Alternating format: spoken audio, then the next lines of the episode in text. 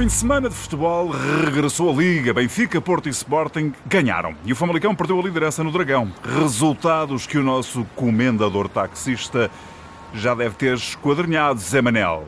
Trindade, esquadrinhei, é bom esquadrinhar, naturalmente. Eu acho que sim. Eu começo por eh, esquadrinhar quando me levanto e só paro de esquadrinhar quando fecho a pestana. Muito bem. Sou eu e o meu colega Rui Santos, naturalmente, ah, só que eu não uso daquelas tablets modernas, faço tudo à manápola. Bom, E isso é que é bem feito. Benfica foi o primeiro grande a entrar em campo Uhum. ontem à tarde e venceu o tom dela por um zero. O resultado é enganador, porque aqui entre nós e só o vasto auditório que nos ouve não jogou bebido. Isto custa-me a dizer, hein?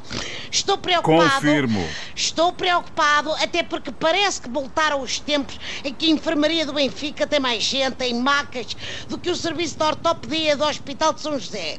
Bom, Bruno Lage diz que a culpa é do relevado e é capaz de ter razão, porque as toupeiras do Benfica saíram dos tribunais e foram morar para o relevado da Catedral. Não vejo outra explicação, honestamente. Zé Manel, já no Dragão Sim. houve um encontro de dois grandes, o Porto e o clube anteriormente conhecido como líder, o Famalicão. Bom, foi o chamado choque de titãs, nortenhos, e no final o Porto levou melhor.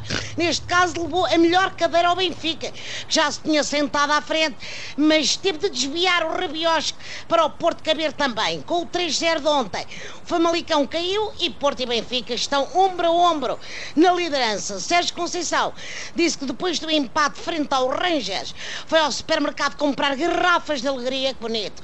Cá para mim o Mister comprou foi garrafas de gás, porque os azuis e brancos entraram com a, com a A força força, toda, toda, é isso, é isso mesmo. Não é? A força toda não, porque o Marega ficou de fora. Sérgio Conceição disse que só contou com quem estava a 100%. Devia estar a falar da bateria e pôs o Marega a carregar nas bancadas, naturalmente. Em Alvalade, o Sporting Sim. recebeu o Vitória de Guimarães e também ganhou por 3 a 1. Oi, feito, amigo Trindade. O Sporting parece que encarreirou nessa nobre arte de vencer jogos. Quem sabe se não está aqui o novo Famalincão. Um, e que tal como na passada quinta-feira, como o Arsenal, o Vitória quase trazia os três pontos para casa, mas depois não deu.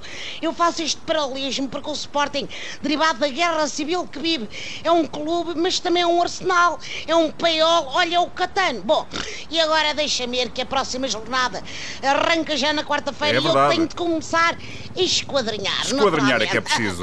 Até para a semana, Até para a semana. Grande abraço, Aquele Zé Manel.